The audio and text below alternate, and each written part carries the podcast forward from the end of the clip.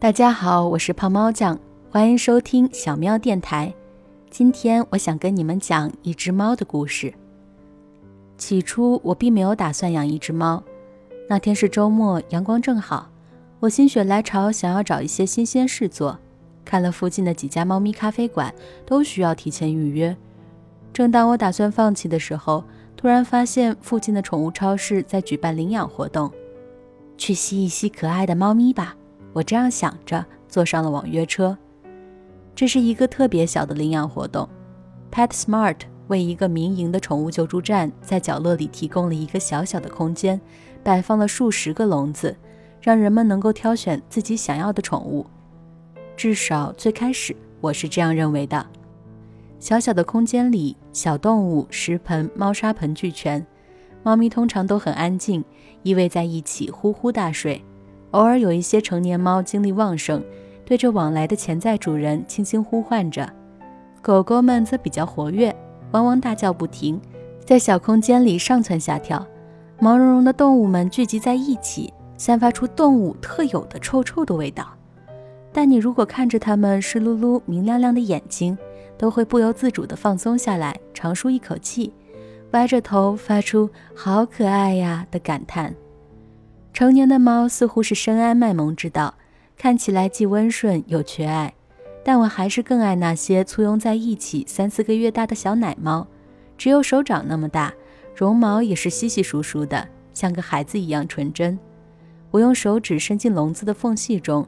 企图逗弄这些高冷沉睡着的小可爱，奈何大部分的奶猫都涉世未深，不懂在此时推销自己，沉浸在自己的睡梦中。唯有一只灰色的，脸上和前脚带有斑纹的猫不同，它在我轻轻的呼唤声中，微微睁开黄绿色的眼睛，蹒跚地站起来，歪歪扭扭走到笼子边。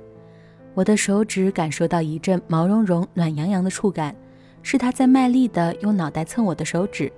它甚至靠在我的手边躺下，转了个圈。是的，不是我挑选了我的宠物，是我的主子挑中了我。等回到家的时候，我才发觉自己做了什么。我领养了一只猫呀！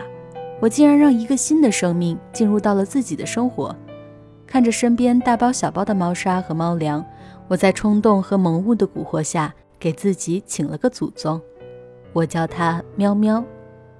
初来乍到的小毛球对新的家充满好奇又心怀戒备，它在我不注意的时候探索了整个房间。我看着它娇憨的可爱模样，本以为我们会和平相处下去。毕竟出现在网络中的小猫咪永远都是人畜无害的卖萌状态。然而事与愿违，这个看似羸弱的小生命，在我原本比较平静的日子中掀起了惊涛骇浪。猫咪是天生的萌物。它蓬松的毛发、优雅的体态、闪亮的大眼睛、摇动的尾巴，无时不刻散发着迷人的魅力。这小家伙什么都不用做，静静并拢前爪，微微歪头看着你的样子，都足够让你萌化。更不用说，它经常会悄悄走到你的身边，用身体在你的脚边、手边摩挲。在你工作时，它努力爬上你的桌子，用身体挡住你的屏幕或书本，对你撒娇。他像一个霸道的恋人，想吸引你的全部注意，但当你追逐他时，他又摆出神秘高冷的架势，装作若无其事，只用余光悄悄捕捉你的动作。偶尔，当他对你有诉求，会比平常更加热情，他会更加卖力地在地上打滚，对你露出柔软的腹部。他会注视你许久，然后缓缓轻眨一只眼。他会发出娇弱的喊声，温柔多情，带着一丝乞求。最让人焦灼的是你冷落他的时候，当他尝试和你玩耍被拒绝多次，他会乖乖退到一边，安静地找一个舒服但离你最近的地方趴着。你忙完你的工作，转头便会看见一直注视着你的猫咪，它也不闹，就那么安静地看着你，然后微微有些委屈又有些孤寂的模样。一般此时，我都会把持不住，一把把它抱进怀中，觉得对它多有亏欠。哪里需要去学什么爱情保鲜的秘诀？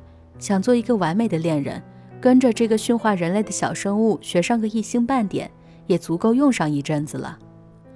可是总有那么一瞬间，无论猫咪可爱的光芒多么耀眼，你都恨不得狠狠教训它一顿。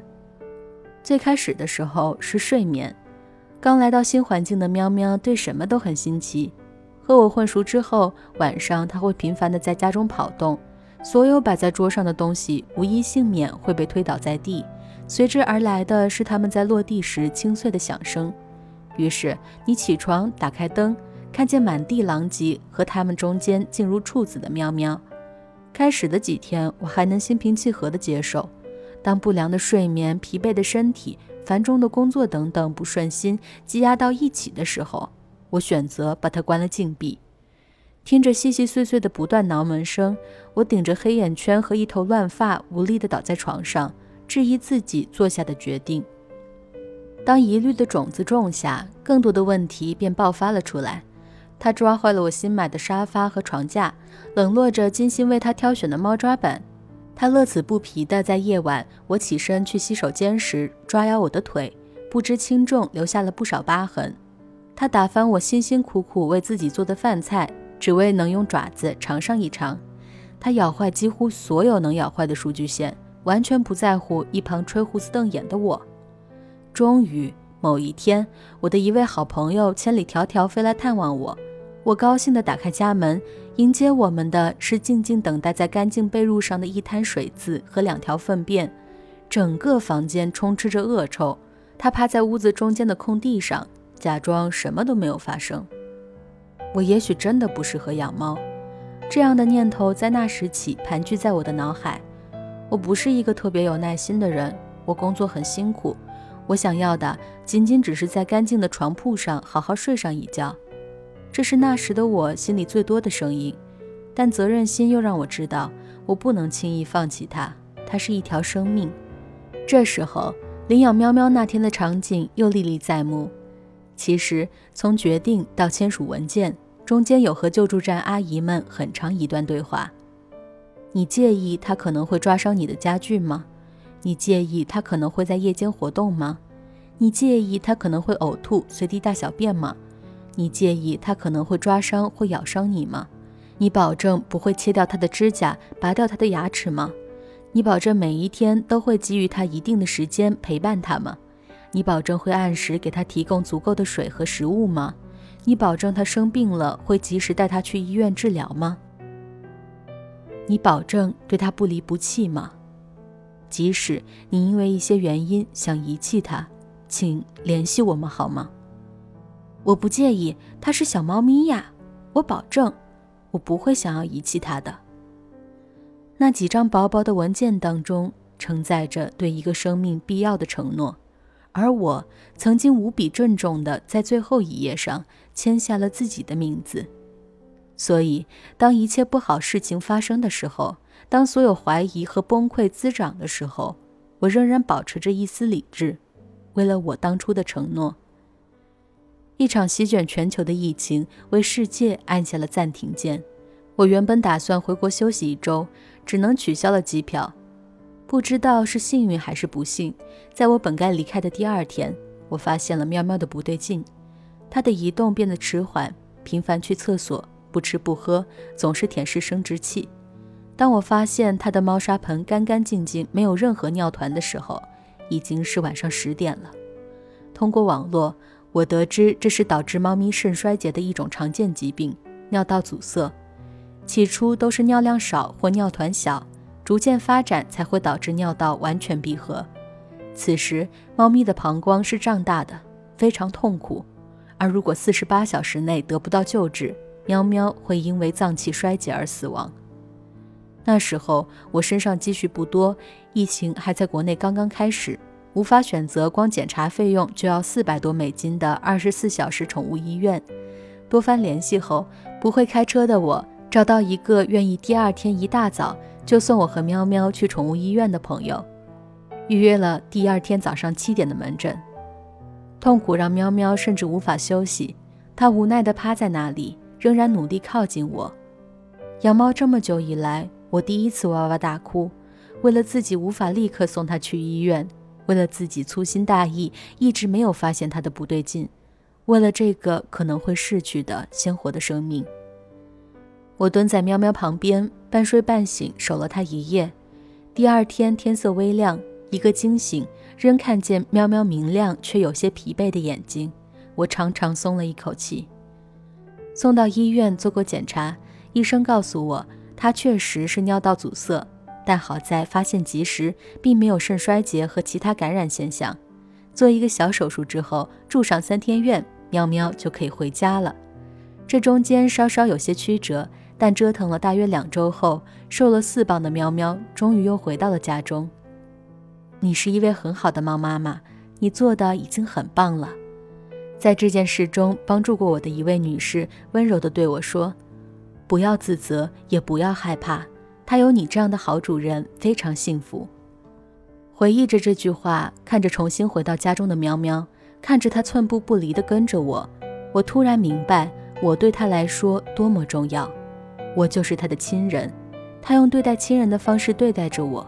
他会想要嬉闹，他会因为不安而乱排泄，他在家具上留下他的气味。他爱我，而我直到快要失去他的那一刻才明白，这不仅仅是普通的一只猫，它是我的猫。在最大的不幸中，我幸运地留在了家中，及时发现了问题，否则这条小生命。肯定会在孤独和痛苦中回到喵星球，这是残酷的2020年留给我的一些温暖。在这之后，因为疫情的原因，我不得不在家工作。小家伙由于我白天也在家中，显得异常快乐。每当我起身走动，它都会在地上滚上一圈，努力吸引我的注意。到了夜晚，因为白日里的活跃，它也累得沉沉睡去。他在我帮他买了一些玩具后，不再啃咬数据线。教育了几次之后，下爪和下嘴也懂得了轻重。乱尿的现象也因为我在家中的安全感再也没有发生。它其实是一只很好的猫，最开始的我却不是一个很好的主人。我突然更加理解了我的父母，原生家庭的诸多不快，不过因为他们曾经也是少年。我的降生赋予了他们新的身份，爸爸和妈妈。有些父母一开始就很适应这样的角色，有些父母磕磕绊绊才掌握一些精髓，有些人甚至不配得到这个称谓。有赞同，有不赞同，但突然理解了。这是我和一只猫的故事。这就是今天的小喵电台，我是胖猫酱，感谢您的收听。